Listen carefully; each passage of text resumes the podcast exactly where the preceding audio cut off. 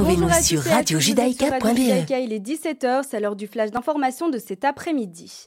En Israël, en réponse à deux tirs de roquettes dans le sud du pays, l'armée israélienne a frappé à deux reprises dans la nuit de dimanche à lundi des positions du Hamas à Gaza. Les deux roquettes ont été interceptées par le système de défense aérienne israélien appelé Dôme de fer. Il s'agit de la troisième nuit consécutive de tirs contre l'État hébreu. Toujours en Israël, mais sanitaire à présent, selon le ministère de la Santé, 7686 nouveaux cas de contamination au Covid-19 ont été diagnostiqués en 24 heures, ce qui signifie que le taux de contamination dans le pays est en baisse. Cependant, le nombre de patients qui se trouvent dans un état grave reste élevé et se situe ce lundi à 691. Diplomatie israélo-égyptienne, le Premier ministre Naftali Bennett sera accueilli ce lundi par le président égyptien à Sharm el-Sheikh, une première depuis plus de dix ans, c'est ce qu'a annoncé le bureau du chef d'État. Selon le porte-parole de la présidence égyptienne, les entretiens des deux hommes porteront sur les efforts de relance du processus de paix entre Israéliens et Palestiniens. Cette réunion intervient quelques heures après le point de passage à Taba entre Israël et le Sinaï. Direction l'Afghanistan, le ministre des Affaires étrangères du Qatar a effectué dimanche une courte visite à Kaboul, la plus importante au niveau diplomatique en Afghanistan depuis le retour au pouvoir des talibans. Et justement, en parlant d'Afghanistan chez nous en Belgique, la ministre de la Coopération au Développement, Myriam Kittir, a annoncé aujourd'hui le déblocage d'une contribution belge de 2 millions d'euros pour répondre aux besoins humanitaires en Afghanistan. C'est la fin de ce flash. Rendez-vous à 18h pour le grand journal de la rédaction. À tout à l'heure. Voilà, c'est à 18h que vous retrouverez Morgan Weisberg pour le Grand Journal. Merci beaucoup.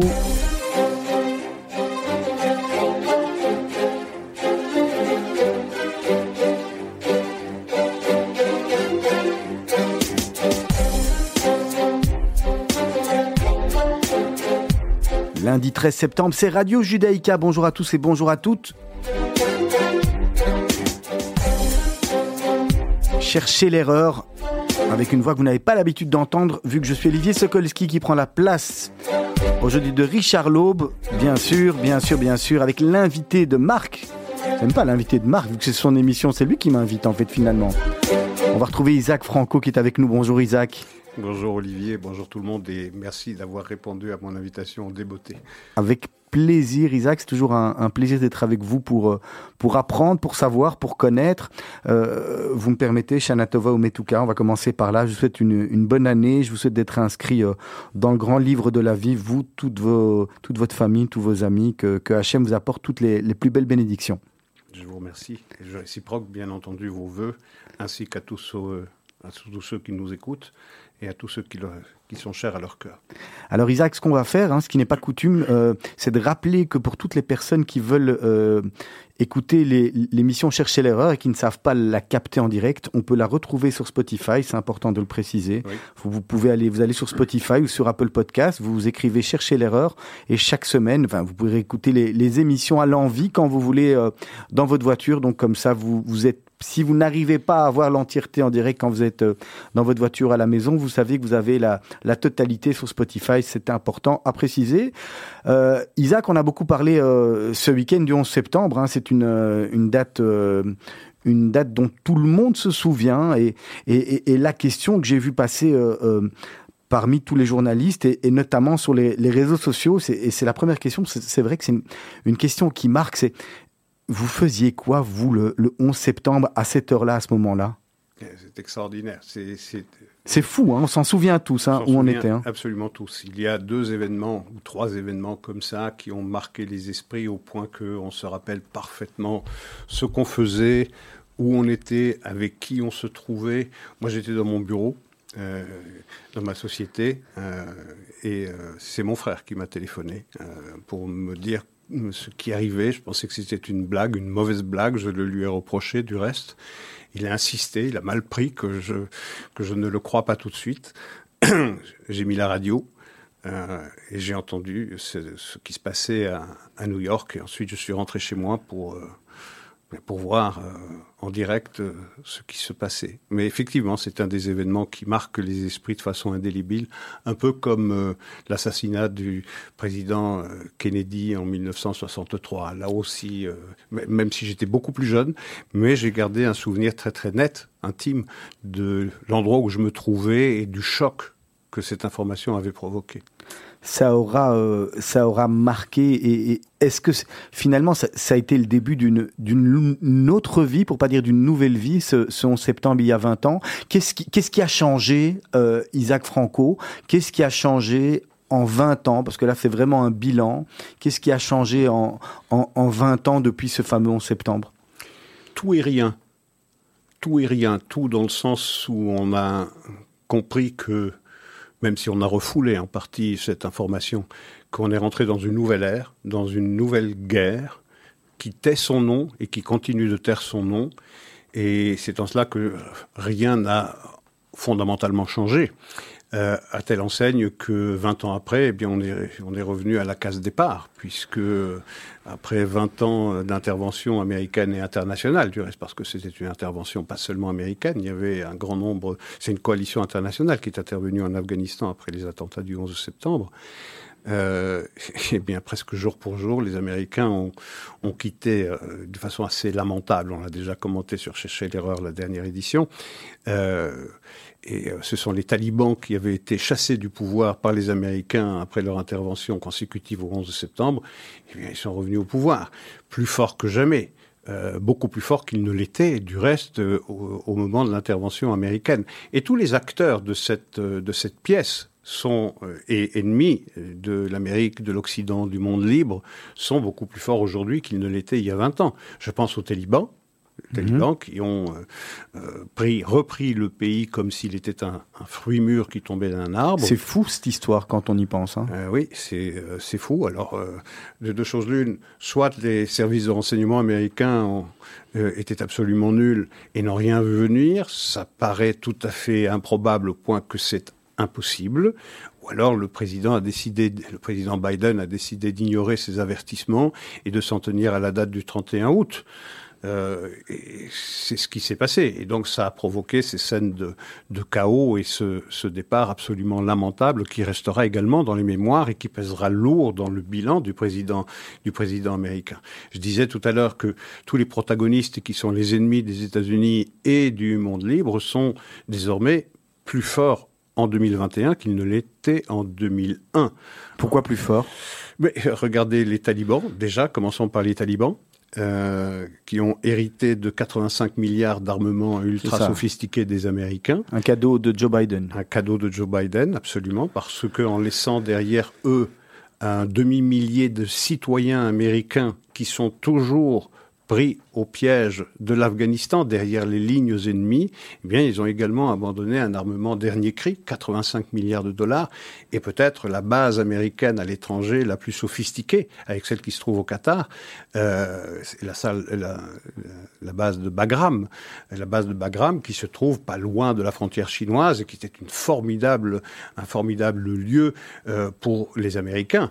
Eh bien, aujourd'hui, cette base de Bagram, il y a de plus en plus de rumeurs que les Chinois entendent l'occuper parce que là où les Américains euh, euh, ne sont plus, eh bien les ennemis de l'Amérique, eux, poussent leur avantage.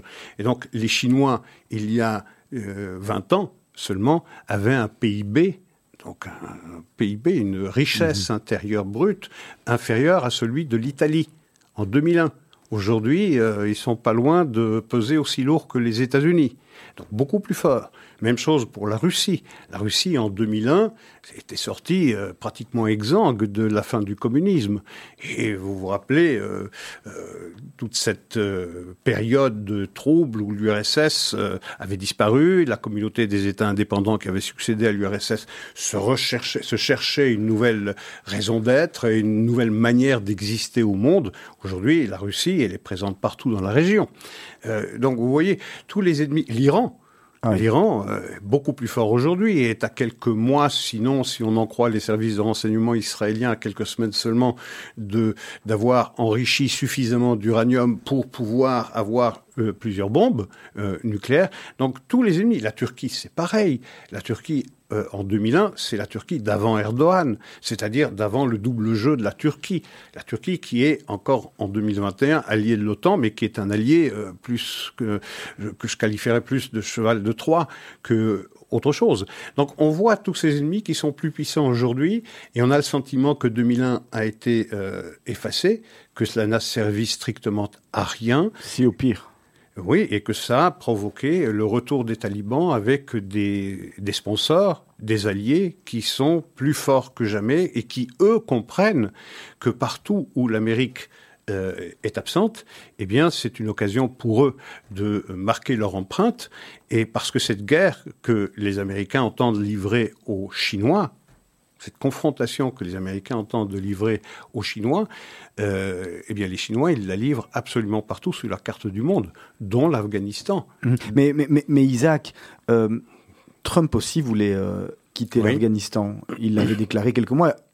Finalement, avec Trump ou avec Biden, qu'est-ce qui aurait fondamentalement changé?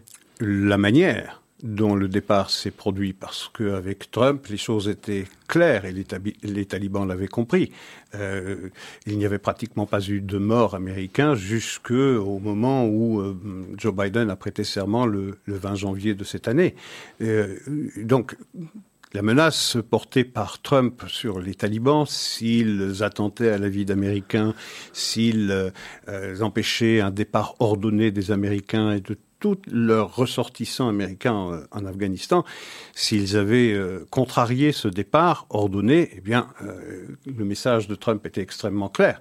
Mais il serait, il serait parti quand même, de toute façon. Oui, la décision de partir était prise. Le, le résultat aurait été le même, ça coûte très cher. Je crois que il, parlait de 300 millions par jour de, du, prix de la guerre. Donc, de toute façon, ils avaient décidé de partir. Oui, alors sur le fond, oui, la décision est la même.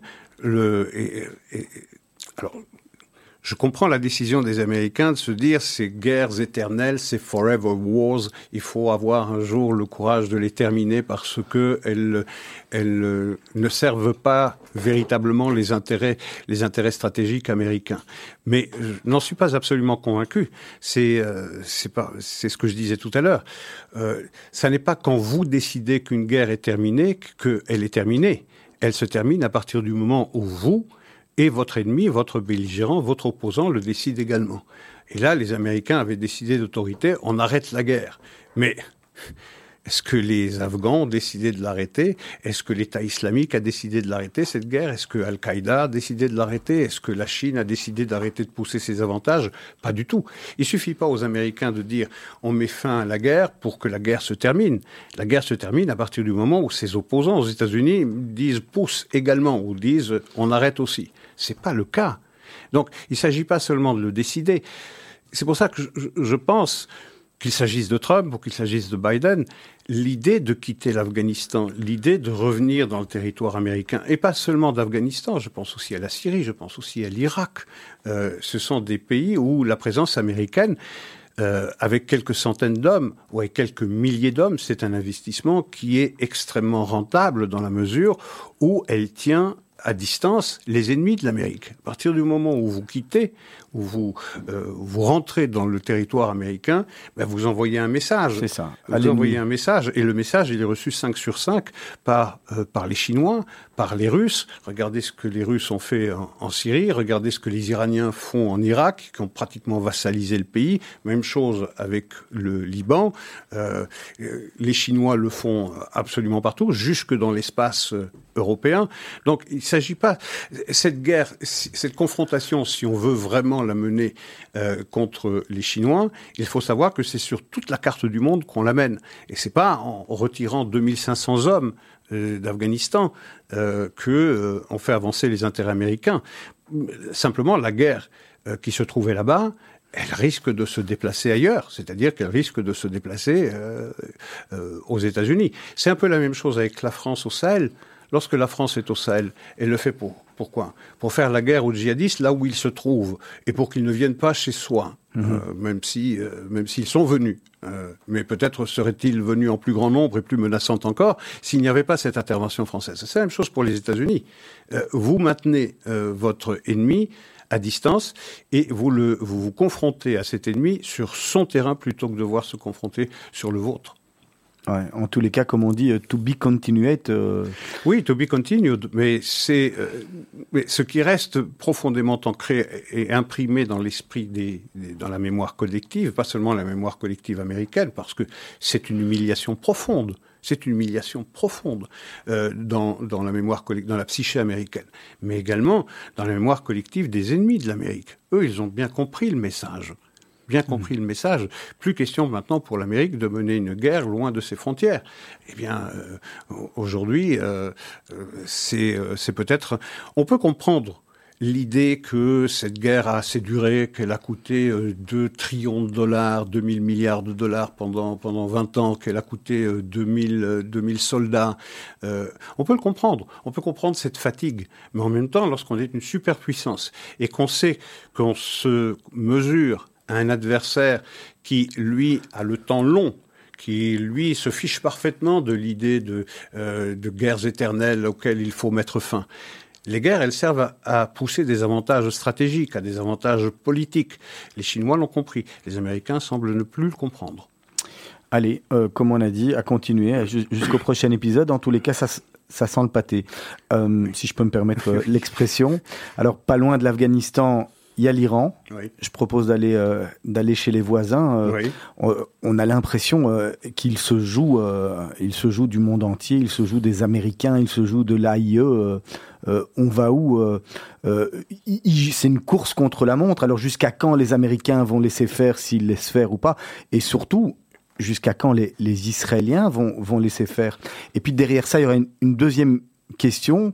Est-ce que finalement, euh, depuis l'élection de, Biden et du nouveau gouvernement israélien, les choses ont changé là-bas? Mais je vous laisse répondre. Euh, oui, oui, j'entends. Euh, les Iraniens, eux aussi, sont des, maîtres tacticiens et des maîtres stratèges. Eux ont parfaitement compris la faiblesse de l'administration américaine qui est dirigée par un président qui a manifestement des problèmes cognitifs. Ça, tout le monde l'a remarqué, même s'il y a un un tamisage très très scrupuleux des informations pour ne pas montrer à quel point oui, la santé. C'est pas le président qui décide tout seul. Hein, ça reste, ça reste, je vais pas dire un, un, mais ça reste pas le seul décisionnaire. Il y a un ministère des Affaires étrangères. Enfin, il y a, un gouvernement. Oui, si vous voulez, mais euh, du temps de Donald Trump, ah par exemple, on savait bien que, on savait bien qui donnait euh, les impulsions et hmm. qui euh, était l'inspirateur de la stratégie et de la politique américaine, même si elle était parfois erratique même si ses interventions étaient parfois dans la forme souvent pour le moins critiquable, ça c'est certain, mais euh, Joe Biden, on a tous compris, en tout cas les Iraniens, les Turcs, les Chinois, les Russes ont parfaitement compris que avec Biden, eh bien, il risque pratiquement rien. Euh, et, l'Afghanistan est à cet égard une illustration parfaite de ce que j'avance. Pour les Iraniens, euh, eh bien, ils jouent la montre, mais ils la jouent remarquablement. C'est eux qui ont inventé, le jeu d'échecs. Ils ont toujours un coup d'avance sur des Américains qui, qui manifestement ne comprennent rien. Et sur les Israéliens, Isaac? Pardon Est-ce qu'ils ont aussi un coup d'avance sur les Israéliens? Parce qu'on dit sur les Américains, ils ont un coup d'avance. Est-ce qu'ils ont un coup d'avance? Finalement, Israël n'agit pas parce qu'ils ont la, la, main mise des États-Unis. Euh. Oui, c'est exact. Alors je pense que le seul pays au monde, alors je ne dirais pas que le seul pays au monde qui comprend la mentalité iranienne et qui savent parfaitement, qui ont parfaitement entendu ce que veulent les Iraniens et la manière dont ils, dont ils jouent leur euh, dont ils jouent leur jeu. Je pense que dans les services de renseignement occidentaux, qu'il s'agisse des Allemands, des Français, des Britanniques ou des Américains, on est parfaitement conscient du danger qui, et du jeu joué par les Iraniens. Mais c'est une affaire éminemment politique. Lorsque vous avez une administration américaine qui, d'emblée, déjà pendant la campagne électorale aux États-Unis, avait déclaré que la première euh, décision politique euh, étrangère que prendrait la nouvelle administration serait de réintégrer le JCPOA, c'est-à-dire l'accord sur le nucléaire iranien. Bah, le message aussi, il est reçu 5 sur 5 par les Iraniens. Et depuis, je vous la montre. Euh, il y a eu des six cycles de négociations euh, indirectes entre les Iraniens et les 5 plus 1, euh, parce que les Iraniens ne voulaient pas discuter directement avec les Américains. Et puis au mois de juin, ce sixième cycle s'est terminé avec une promesse d'entamer un septième qui n'a jamais commencé parce que les Iraniens ont dit on va attendre l'élection de Raisi. Ebrahim Raisi, le nouveau président iranien. président, président, c'est le nom qu'il porte, mais c'est un véritable boucher. C'est une, c'est un assassin de masse qui devrait être traduit devant une cour internationale. Eh bien, depuis lors, euh, si je puis dire, l'administration euh, iranienne a encore durci le ton. Elle interdit l'AIEA de, de, de, visiter les sites. Euh, elle a interdit jusqu'à hier seulement de venir changer les caméras euh, et les enregistrements de ce qui se passe sur les sites sensibles, même si tous les sites ne sont pas surveillés, puisqu'il y a des sites secrets euh, iraniens auxquels euh, l'AIEA n'a pas, n'a pas accès. Et aujourd'hui, on se trouve avec euh, l'Iran qui a considérablement augmenté ses stocks d'uranium. Figurez-vous que au mois de mai de cette année, au mois de mai de cette année, l'Iran disposait de 2,5 kilos d'uranium enrichi à 60% 60% c'est vraiment la petite marge qui sépare euh, l'enrichissement euh, pour la bombe. Pour la bombe. Euh, c'est beaucoup plus difficile de passer de 5 à 20%, puis de 20% à 60%, que de 60% à 90 ou 100%. Le gros du travail est fait. Le gros du travail il est fait. Donc il était de 2,5% euh, il y a de cela euh, 3 mois, 3 mois et demi, début du mois de mai. Aujourd'hui c'est 10 kilos, c'est-à-dire 4 fois plus. 4 fois plus. Euh, le stock d'uranium euh, enrichi à 20% était à cette même date de 63 kilos, il est de 84 kilos. Et le stock total d'uranium euh, dont dispose l'Iran, son stock autorisé 200 kilos. Il en possède 2440. Donc vous voyez, euh, il n'y a que les Américains qui ne veulent pas tenir compte de cette réalité euh, que les services de renseignement israéliens disent que désormais dans 7, 8 semaines maximum, on ne sait pas trop s'il faut accréditer cette, euh, information, euh, que dans 7, 8 semaines, ils disposeront de suffisamment d'uranium enrichi pour fabriquer l'une ou plusieurs bombes. Euh, maintenant, il y aura encore un délai à partir du moment où on a suffisamment d'uranium enrichi pour euh, fabriquer la bombe, parce que la bombe... Euh, ok, il y a du délai, puis il y a le délai du délai, voilà. puis il y a le délai du délai. Mais ça va durer jusqu'à quand Est-ce que, est -ce que les Israéliens vont laisser passer ou pas? Alors, il y a un nouveau gouvernement en place depuis quelques mois, Naftali Bennett et Yair Lapid. Est-ce que Benjamin Netanyahu aurait laissé passer? Parce que finalement, lui aussi a laissé quand même les choses aller euh, pendant deux ans, comme avec la, plus, plus que deux ans, euh, avec l'appui de Trump en tous les cas. Bon, ils ont serré plus, mais ils ont quand même laissé passer. Est-ce que Benjamin Netanyahu, s'il est au bon, c'est compliqué de, de, savoir, mais s'il est au pouvoir aujourd'hui, il ferait quoi? Et puis, et puis surtout, à la limite, Bennett et, et, et Lapid, qu'est-ce qu'ils vont faire? Bennett, Lapid, Gantz, on ne sait pas trop bien. Et mmh. surtout Aviv Koravi, qui lui laisse entendre que les plans euh, israéliens d'intervention militaire avancent et qui sont de plus en plus euh, Mais bon, à, à, force de le dire, on ne le fait pas. Je dirais que oui. quelque part, euh, Israël a toujours gagné avec la surprise. Là, à force de, il n'y a plus de surprise. Bien, pour l'instant, c'est une guerre entre les guerres, c'est comme ça que les Israéliens l'appellent, c'est-à-dire qu'ils ils, ils jugent de tous les moyens possibles et imaginables, sauf l'intervention militaire proprement dite sur les sites euh, sur les sites nucléaires iraniens, c'est-à-dire des sabotages, des, assassinats ciblés. Même ça, on a l'impression que ça s'est calmé, je trouve. Hein. Oui et non, oui et non. Les Israéliens continuent d'intervenir, mais ça a pour fonction seulement de retarder, mm -hmm. mais pas d'arrêter le programme nucléaire. Le programme nucléaire, vous aviez vous avez deux moyens de l'arrêter, soit par les pressions financières et économiques qui avaient été installées terminé. par euh, Donald Trump, c'est à cette stratégie, à cette politique des sanctions, il aurait fallu accorder plus de temps pour mettre euh, finalement à genoux le régime iranien et qu'il demande, euh, qu'il demande grâce et qu'il dise euh, bon, on n'a plus les moyens de résister. Il y a eu un changement de garde à la Maison Blanche, on ne reviendra plus là-dessus. Les Iraniens reçoivent un délai supplémentaire. Ils savent que maintenant ils ont, ils ont la main.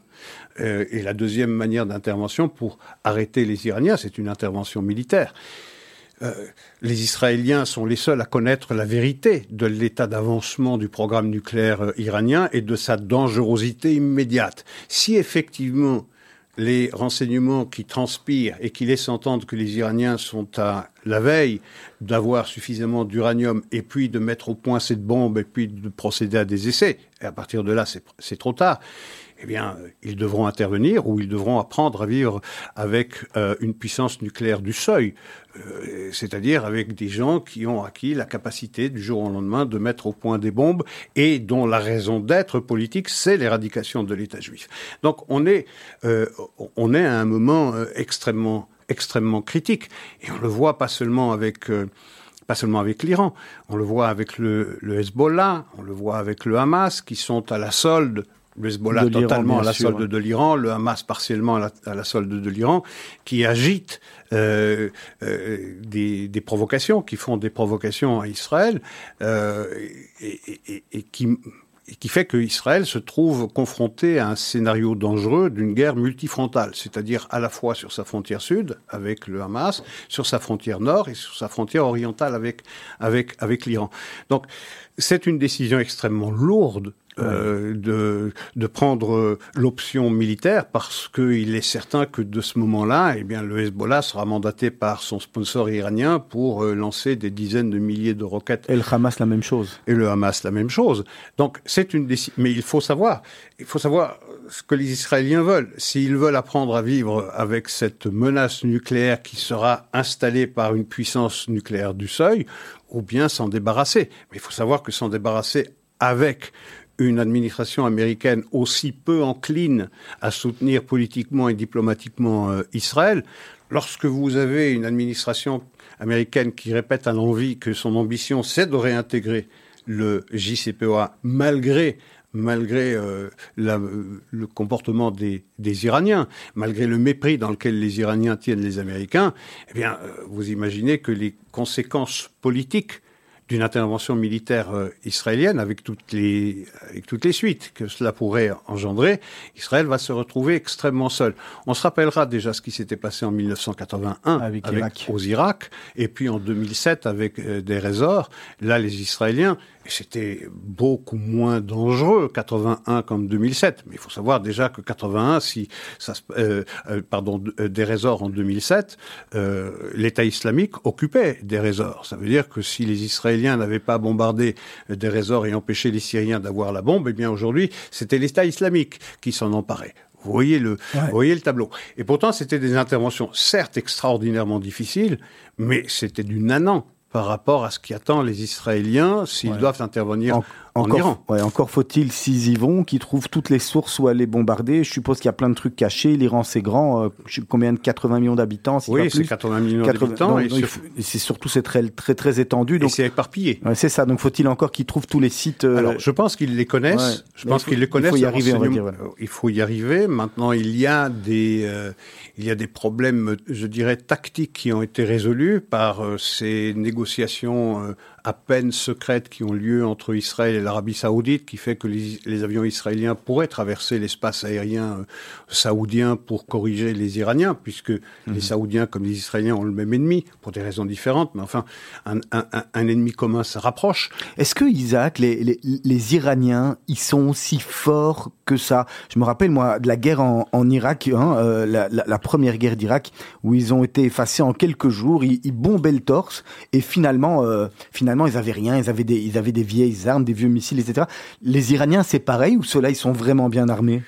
Non, c'est un plan strictement militaire, ils font pas le poids. Évidemment qu'ils font pas le poids. Ils peuvent être balayés euh, facilement par les Israéliens. Euh, le, danger, c'est quoi? C'est ce que je répétais, c'est d'actionner euh, le levier du Hezbollah, et du Hamas.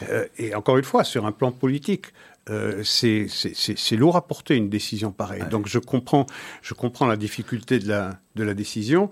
Euh, je, je, pense que les Israéliens vont tout faire pour l'éviter et, entre-temps, de continuer à mener cette guerre entre les guerres pour retarder autant que faire se peut ce programme, euh, le retarder en attendant que arrive à la Maison Blanche quelqu'un qui aura peut-être une conscience plus euh, plus grande euh, et plus réaliste du, du danger porté par euh, du danger porté par l'Iran. Mais voilà, c'est la situation dans laquelle on se trouve actuellement. C'est une situation où tous les ennemis de l'Amérique et par ricochet les ennemis d'Israël se trouvent mais terriblement renforcés. C'est pour ça que je dis 2001. Euh, 2021, c'est retour à la case départ, oui et non.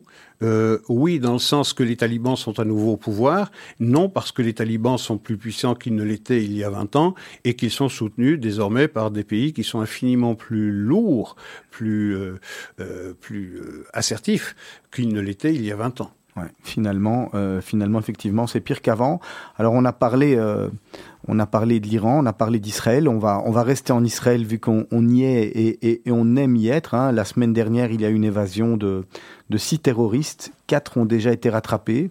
Alors c'est quand même important de le souligner en partie grâce aux Arabes israéliens. Bien sûr. Euh, c'est fou parce qu'on a l'impression que c'est un film, hein, une évasion à la petite cuillère pour aller creuser un tunnel, un, tunnel en partant des douches ou, ou d'une salle de bain. C'est une histoire de fou ce qui s'est passé en Israël. Et ça laisse une image désastreuse. Euh, parce que pour la propagande, pour la propagande palestinienne, c'est du gâteau, même si 4 sur 6 ont déjà été arrêtés et que probablement les deux derniers le seront dans les heures, les jours, peut-être les semaines à venir. Mais le problème n'est pas là. Le problème est plus profond que cela.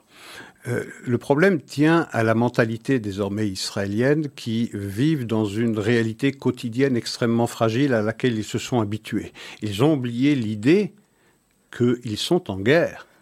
Ils sont en guerre. Quelle pression perpétue. Quand on pense à Isaac, quand on pense à tout ce dont on parle depuis 30 minutes maintenant, mais, mais quelle pression euh, de fou. C'est incroyable, il faut, euh, faut être vachement accroché. Hein. Oui, et alors ce que, ce que ces dernières années ont inspiré à la psyché collective euh, israélienne, c'est de, de vivre des heures calmes dans une illusion de calme. Mais ça n'est qu'une illusion. La réalité, elle est plus sombre que celle-là dans laquelle vivent les Israéliens en pensant qu'ils vont pouvoir continuer à vivre comme ça tout le temps. Ils sont en guerre. Ça veut dire qu'il faut se reprendre, reprendre ses esprits, reprendre ses esprits en Israël. Alors, c'est quoi, quoi, reprendre ses esprits? Eh bien, avoir à nouveau conscience, une conscience intime qu'ils sont en guerre. Mais il l'a euh, à Kochavi, c'est quand même. Je ne parle pas de Kochavi, je parle, je parle de la population israélienne. Vous savez, les guerres, elles se gagnent, elles se gagnent certes par une armée, euh, par une armée puissante, par une armée efficace,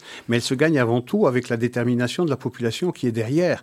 Lorsque la population est animée d'une forte détermination, d'un fort resolve, les guerres, elles se gagnent parce que l'armée qui agit pour le peuple sait que le peuple la soutient et comprend ce qu'elle fait. À partir du moment où cette détermination faiblit et qu'elle pense que ma foi tout va bien, Madame la Marquise, que désormais euh, Tel Aviv c'est la ville la plus amusante au monde, j'ai lu ça quelque part, que c'est euh, euh, une ville formidable à vivre au quotidien, eh bien on construit l'illusion que Tel Aviv c'est la Californie enfin la Californie avant les démocrates. Mais mais mais c'est pas le cas.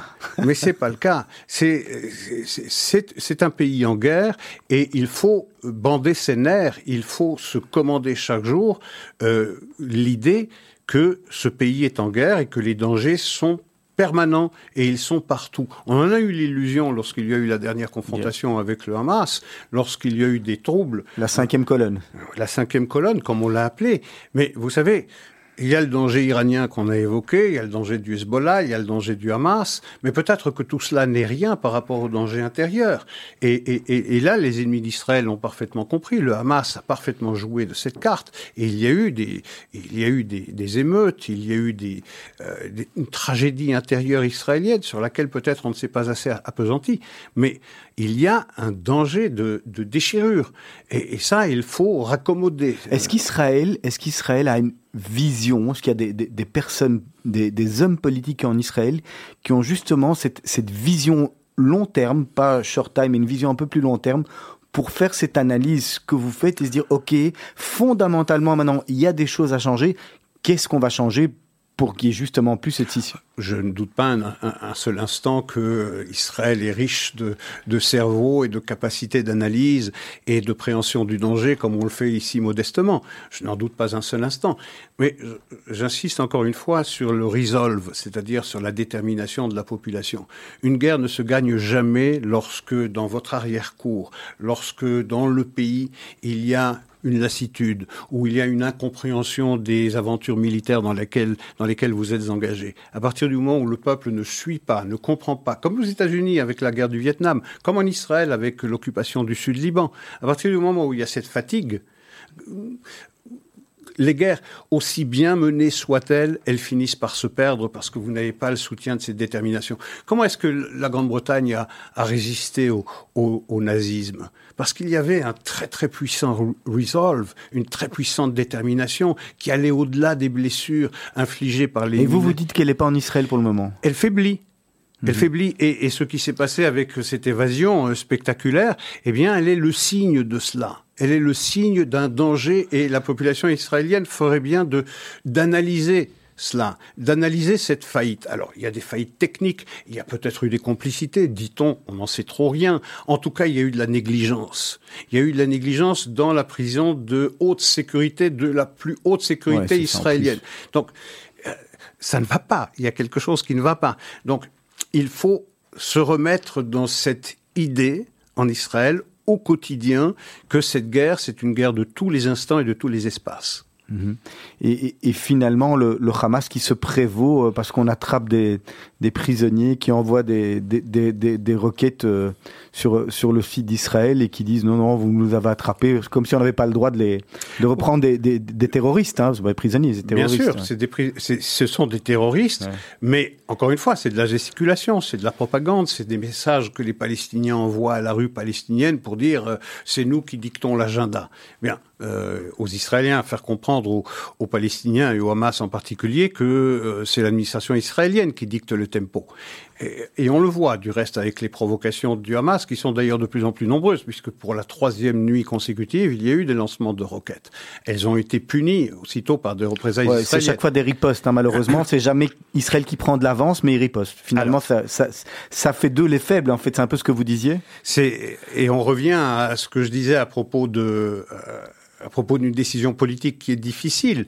Il y a les tenants en Israël qui disent euh, il faut vivre avec le Hamas parce que le Hamas, euh, en réalité, euh, c'est les bons de l'histoire quelque part, si on peut quelque... dire, par rapport à ce qui à ce qu'il y aurait après. À ce qu'il pourrait y avoir une fois qu'on se débarrasserait du Hamas et donc on les garde et ils font la police pour nous. Ok, ça c'est un peu la stratégie ou la politique qui a été suivie par Benjamin Netanyahu, c'est-à-dire to mold grass tondre ouais. le gazon régulièrement, euh, leur taper sur la tête une fois qu'il l'a relevé un peu trop, euh, jusqu'au moment où il recommençait à nouveau.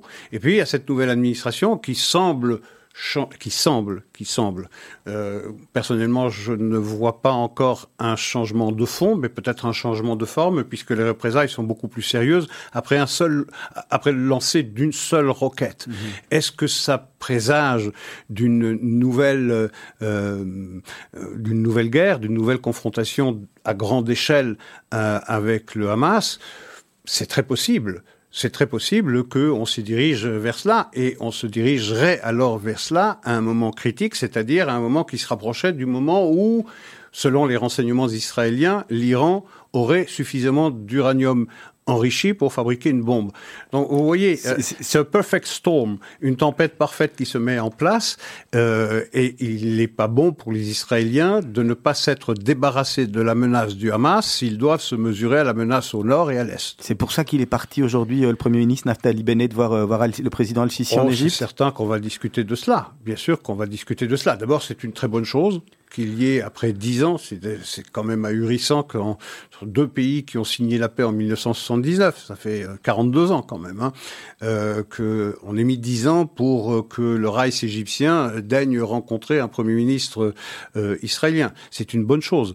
Ça reste regrettable, comme pour la Jordanie du reste, que cette paix soit restée une paix froide euh, euh, et que ça n'ait pas transpiré dans la population euh, égyptienne d'un côté et la population comme avec Dubaï genre... maintenant, comme avec les, tous les pays arabes avec qui Israël est en train de signer la paix, avec le Maroc, etc. Où c'est une vraie paix finalement. Voilà, c'est une paix entre les peuples et la paix, elle se construit entre les peuples parce que les gouvernements changent. Mais lorsque vous instruisez ou vous continuez d'instruire les peuples à la haine et au mépris des Juifs, vous pouvez avoir de relations cordiales avec entre gouvernements, mais ça ne résout pas le problème. Et là, et donc, il faut faire de la pédagogie, il faut s'installer dans le temps, il faut euh, déconstruire l'image diabolisée des Juifs et installer dans les esprits l'image d'un voisin avec lequel on peut construire une bonne entente, une bonne cohabitation. On en est très loin avec l'Égypte, on en est très très loin également avec euh, la Jordanie pour d'autres raisons.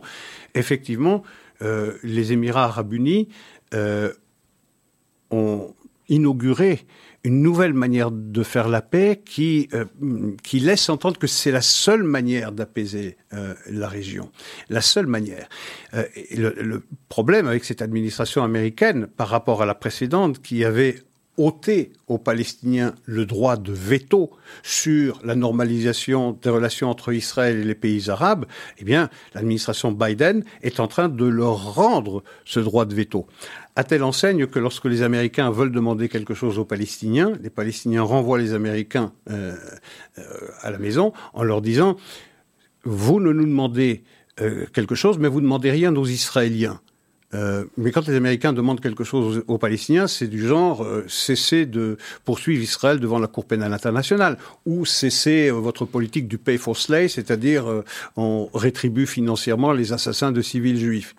Eh bien, même à cette demande américaine sur la fin de la politique du for, du slay, les Palestiniens disent nous ne ferons aucune concession tout le temps que vous ne faites pas pression sur l'Israélien. Et les Américains, qu'est-ce qu'ils répondent? On ne peut pas faire pression sur les Israéliens tout le temps que le gouvernement est fragile. Il faut donc attendre que le budget soit passé pour que le gouvernement soit un peu plus stable. Et à ce moment-là, on fera pression sur les Israéliens.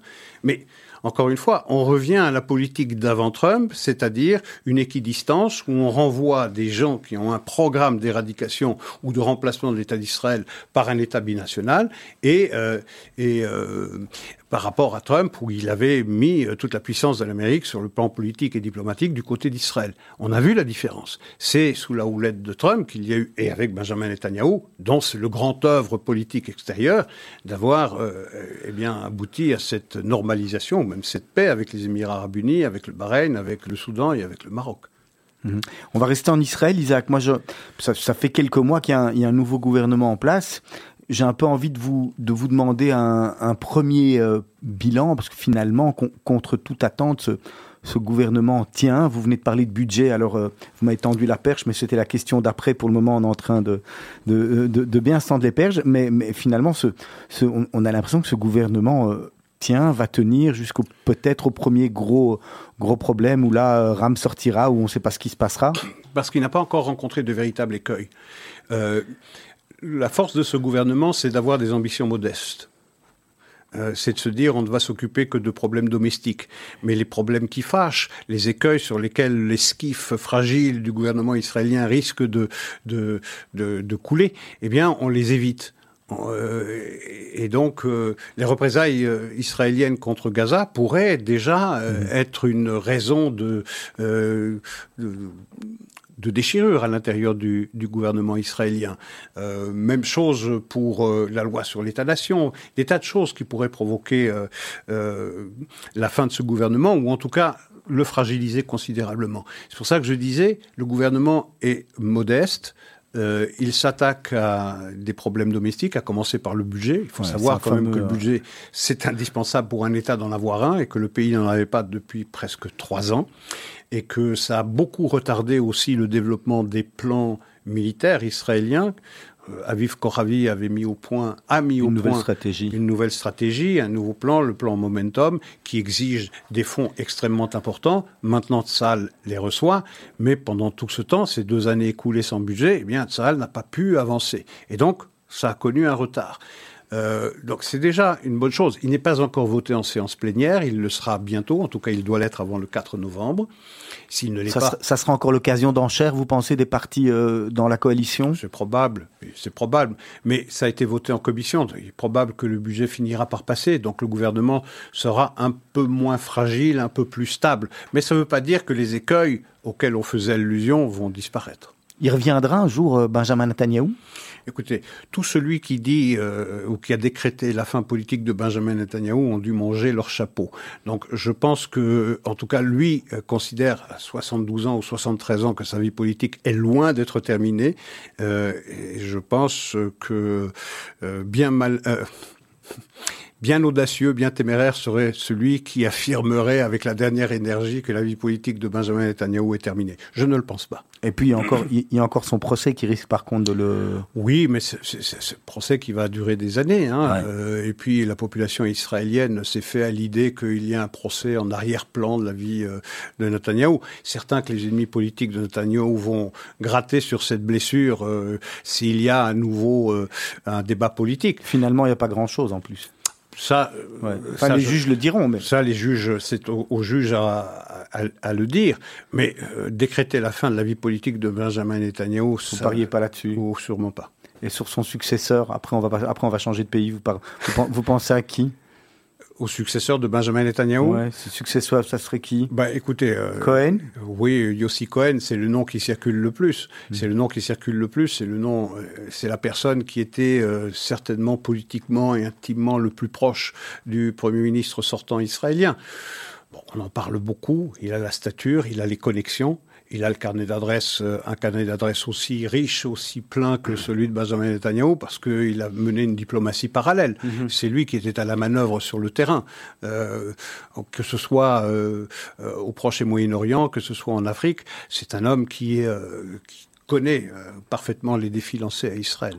Allez, on va changer, euh, on va changer de sujet. On va parler de Durban. Alors, Mais, euh, avant de parler à Durban, peut-être euh, revenir sur l'Iran, la Syrie et tout ça, et l'administration américaine surtout qui est prise dans un dans un sacré piège parce que vous avez des bateaux iraniens qui transportent du fioul au Liban au Liban, parce que vous savez que le Liban est un État failli, le, mhm. Liban est de, pratiquement à genoux. Quand je dis pratiquement, il est à genoux.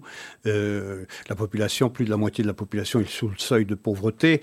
Euh, sans électricité, sans eau. Sans absolument rien. Donc les Iraniens ont affrété des bateaux euh, qui transportent du fioul. et on Mais pas que. Mais pas que. Mais disons que c'est n'est que du fioul. Euh, ça sera au bénéfice de qui? Quand ces bateaux arriveront ou si ces bateaux arrivaient euh, Ça sera au bénéfice du Hezbollah. Et donc le Hezbollah va encore affermir un peu plus son, pouvoir euh, au sein du Liban. C'est déjà un État dans l'État. Mais il est, certain que le Hezbollah serait le grand gagnant si ce pétrole, si ce fuel arrivait à destination. Alors, les Israéliens se trouvent devant une situation extrêmement difficile. Est-ce qu'il faut arraisonner ces bateaux? Euh, ou les laisser arriver à leur port. S'ils arrivent à bon port, s'ils arrivent à bon port, c'est un point marqué par les Iraniens, par l'intermédiaire du Hezbollah, puisque c'est le Hezbollah qui est le destinataire. Bien. Euh, qu'est-ce que les Américains ont trouvé pour euh, empêcher les Iraniens de transporter du fioul par bateau? C'est de faire transiter du pétrole qui partirait d'Égypte vers le Liban en passant par la Syrie. Mais la Syrie n'accepte qu'à partir du moment où les Américains lèvent les sanctions contre le régime syrien. Et le régime syrien, il est allié des Iraniens. Donc dans les deux cas de figure, les Américains sont perdants. Vous voyez, ce genre de situation absolument ubuesque dans laquelle se trouve euh, la région et en particulier Israël. Ouais, pas évident tout ça, on le disait tout à l'heure. Donc on, va revenir à Durban. Hein. On a eu Durban 1, Durban 2, Durban 3, comme une mauvaise série télévisée de Netflix. J'ai presque envie de vous dire, de vous dire, on a Durban 4. Alors on va arriver sur Durban, ce qui nous nous intéresse. mais après peut-être que je vous laisserai réexpliquer ce qu'est Durban pour les auditeurs qui ne savent pas. Euh, ce qui nous nous intéresse en Belgique, c'est que encore une fois, on a trouvé un compromis à la Belge qui est pas si mauvais. La Belgique finalement va participer, mais n'envoie pas de ministre. Donc ce sera intéressant de vous entendre là-dessus, d'avoir votre éclairage. Et, et, et puis moi je voudrais en deux mots, ce que vous expliquiez ce qu'est Durban, euh, ce qui fait tellement, euh, tellement scandale aujourd'hui, heureusement. Alors, je vais mettre ça un peu en perspective avant de répondre plus directement à votre question. On parlait en ouverture d'émission de la commémoration du 20e anniversaire du 11 septembre. Mais ce qu'on a perdu de vue, consciemment ou inconsciemment, c'est quelque chose qui a fécondé le 11 septembre. Et ce qui a fécondé le 11 septembre, c'est Durban qui était le 7 septembre, c'est-à-dire quatre jours avant les attentats. Et en réalité, sans le 7, il n'y a pas le 11. Et en réalité, la division américaine aujourd'hui, dans la société américaine, elle part du 7 septembre, c'est-à-dire cette bacchanale antisémite, cette bacchanale anti-occidentale dans les rues de Durban où il y avait 4000 ONG, où euh, c'est une conférence euh, prétendument euh, destinée à, à à imaginer les moyens de se mesurer à, la lutte contre euh, le racisme, la discrimination, l'antisémitisme. C'est ça, l'antisémitisme, oui, tout à fait. Et, et, pourtant, à Durban, ça a été véritablement une, un raout antisémite grandeur nature pendant plusieurs jours. On a crié mort aux juifs dans les rues de Durban, où on a vendu les protocoles des sages de Sion, où on a traité Israël de, de raciste. Et ça s'est fait au grand jour c'était le 7. Et en réalité, le 7 septembre, fin de la conférence originelle de Durban, marque cette guerre qui allait se concrétiser quatre jours après le 11 septembre et qui continue aujourd'hui, qui a duré ses 20 ans en Afghanistan, mais qui a provoqué cette, euh, cette, euh, cette, cette guerre entre l'islam politique, entre l'islamisme, l'islam radical et le monde occidental. Donc c'est Durban qui est le signal de départ et qui est également le signal de départ de la division américaine. Euh, dans la société américaine. Dans la société américaine, il faut savoir une chose, c'est que le 11 septembre, par une partie de la population, c'était vécu comme euh, une juste punition pour les péchés originaux de l'Amérique. Alors que l'autre partie américaine, euh, de la population américaine, considérait que c'était une attaque, une agression injustifiable et qu'il fallait la punir de façon exemplaire. Donc, mais cette division, elles existent aujourd'hui, 20 ans après, dans la société américaine, et elles s'expriment au quotidien dans le débat politique américain entre les démocrates et les républicains. Donc, le 7 septembre, Durban, c'est fondamental. C'est une date fondamentale, bien plus importante que le 11. Euh, mais personne n'en a parlé dans ces commémorations. On n'en a pas parlé dans nos journaux télévisés. On, s'en rend pas compte en tous les cas. Non, on s'en rend pas compte. C'est dire combien cette conférence a été le point de départ, le lancement de cette guerre, le, gant qu'on a jeté à la figure du monde libre, du monde occidental, des États-Unis, euh, d'Israël. Cette guerre, elle commence à Durban. Et il y a eu trois autres conférences, Durban 2, du 3 et, et 4, qui aura lieu le 20 ou le 22 septembre, donc de ce mois, au moment de l'Assemblée générale des Nations unies, pour voir, pour faire un état des lieux sur cette lutte contre le racisme, la xénophobie, la discrimination, l'antisémitisme. Surtout l'antisémitisme. Surtout l'antisémitisme. Vous pensez bien que, non. Alors, à la deuxième euh, édition de la conférence de Durban, il y a eu une douzaine de pays qui ont refusé d'aller parce que ils, euh, ils, faisaient une analyse réaliste et lucide de ce qui s'était produit à Durban et ils ne voulaient pas cautionner par leur présence, eh bien, cette euh, ce raout antisémite. Euh, et donc, une douzaine de pays occidentaux n'avaient pas été. À la troisième, il y avait 14 pays qui n'avaient pas été, et à la quatrième, celle qui aura lieu donc d'ici une dizaine de jours, huitaine de jours, il y aura 16 pays. Je les cite parce que c'est leur honneur. C'est pas, à part ça, c'est, c'est pas énorme. Hein. Non, c'est pas énorme du tout. Bien sûr que non. C'est pas énorme. Mais vous vous rendez compte, l'Union européenne qui prend des décisions pour punir la Hongrie parce qu'elle interdit l'arrivée euh, sur son territoire euh, de migrants et qui a une position là commune, l'Union européenne n'est pas fichue d'avoir une décision commune sur le point de savoir si on va ou non à Durban en tant que corpus politique. C'est pas intéressant. C'est plus intéressant le sort de migrants qui doivent passer par la Hongrie que la lutte contre l'antisémitisme. Et là, il n'y a pas de position commune. Et donc, chaque État prend sa décision de façon autonome. Quels sont ces États qui ont décidé de ne pas aller à Durban 4, c'est-à-dire dans huit jours? Je les cite parce que, je le répète, c'est leur honneur. L'Australie, l'Autriche, la Bulgarie, le Canada, la Tchéquie, la France, l'Allemagne, la Hongrie, Israël, bien sûr, les Pays-Bas, le Royaume-Uni, les États-Unis, l'Italie, la Croatie, la Nouvelle-Zélande et Chypre. Dans cette énumération, vous avez oublié. Euh... euh J'ai pas oublié. Il n'y a pas la Belgique. Il n'y a pas la Belgique. Et la Belgique, pendant tout ce temps, parce que ça n'est que la semaine dernière qu'on a eu une décision du Cairn, c'est-à-dire du comité restreint, eh bien la, la Belgique hésitait. Faut-il aller à Durban? Faut-il pas aller à Durban?